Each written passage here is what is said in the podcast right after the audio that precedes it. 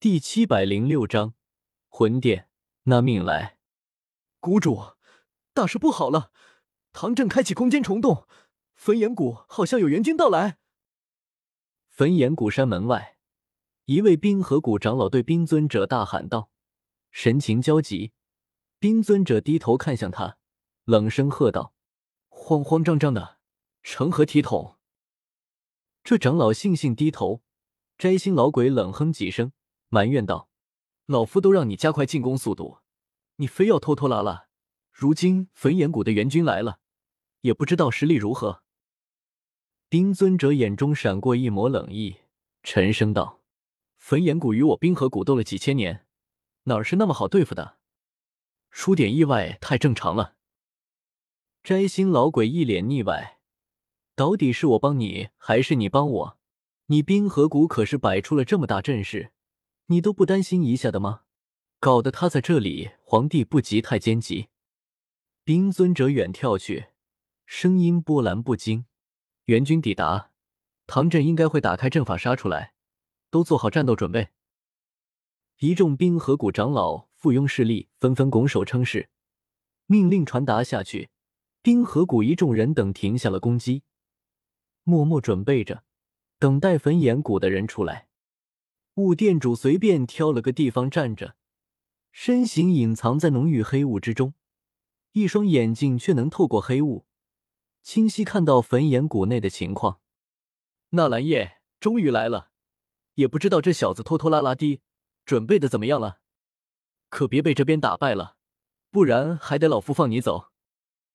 雾店主嘀嘀咕咕着，焚炎谷内也在做最后的战斗准备。如月抬头看去，许多焚炎谷弟子都看到了那个空间虫洞，也看到了虫洞中出来的人群，尽皆神情激动。周川师弟，快看那人，是不是纳兰公子啊？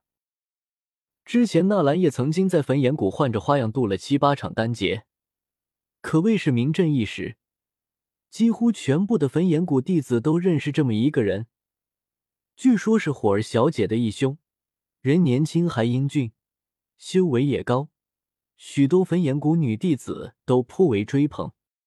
此刻，卢月抱着怀中沉重弩机，因为太过兴奋，脸颊上出现一抹红晕，水汪汪的大眼睛中都快冒出星星来。纳兰公子可是斗宗强者呢，他带来的人肯定也有不少斗宗强者。周川师弟，纳兰公子来救我们了，我们不用死了。卢月激动的对周川说道：“周川看着卢月那激动的样子，暗暗咬牙，区区一个斗宗有什么了不起？等我成为药尊者的弟子，炼药之术大成后，就连尊者也得来求我炼丹，到时候给不给炼，还得看我心情呢。”承诺将天火三玄变给萧炎修炼后，在萧炎的示意下，薰儿微微一笑。主动朝唐振打了个招呼，两位黑袍尊者也微微点头，算是表态。唐振暗暗心惊，这两位尊者竟然是以这个紫裙少女为首。这紫裙少女看上去年纪轻轻，究竟是什么人？萧炎和她又是什么关系呢？唐振满心疑惑，却很识趣的没有多问。随着他一声令下，焚炎谷诸长老、执事、弟子已经做好准备。护宗大阵缓缓关闭防御模式，天空中笼罩的红色能量层越来越稀薄，直到渐渐消失。当能量层消失的越来越多，眼前的人从红色变成原色时，焚炎谷内外的气氛达到一个顶点，所有人屏气凝神，大气都不敢喘一下。杀！我大喝一声，第一个从焚炎谷内冲了出去。周围所有人都被我吓了一跳，萧炎与薰儿惊讶，唐振一脸欣慰，小医仙面色大变，匆忙闪身跟在我身后。紫妍带着裘莹、裘四两人嘻嘻哈哈追上来，不像是去拼命的，倒像是去野外烧烤。杀！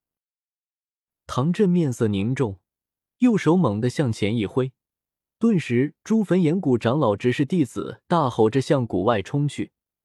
红色袍服连绵在一起，就像是扑向敌人的赤红火海，熊熊燃烧着。萧炎肩扛玄重尺，也冲了出去。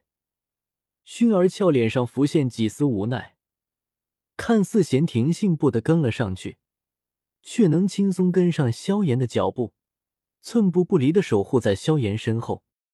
两位黑袍尊者相视一眼，带着古族一行人冲了出去。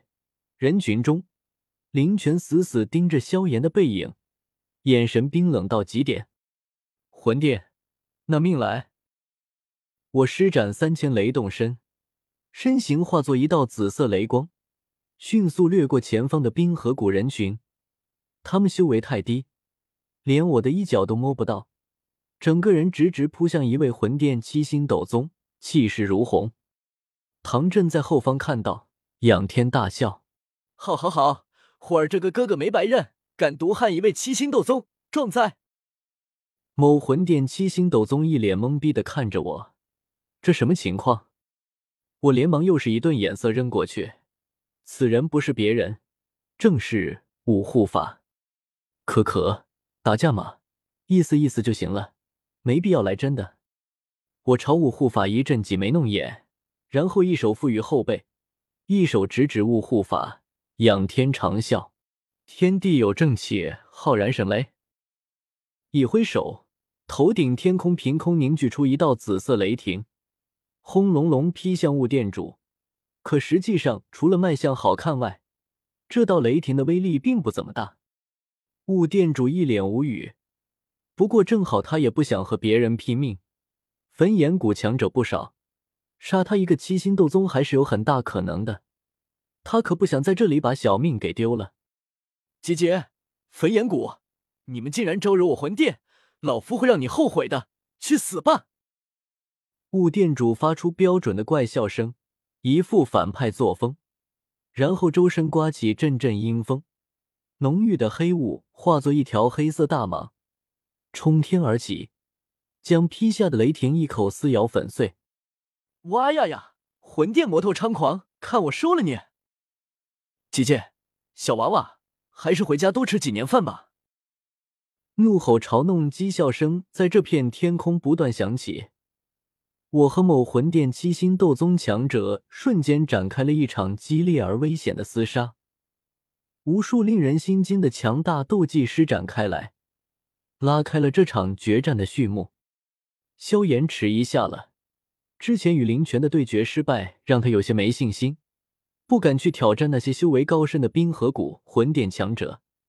于是便在边角处找上一位冰河谷三星斗宗，肩扛黑色玄重大尺，宛如九天战神般冷声喝道：“你们冰河谷竟敢与魂殿勾结，为虎作伥，还不速速受死！”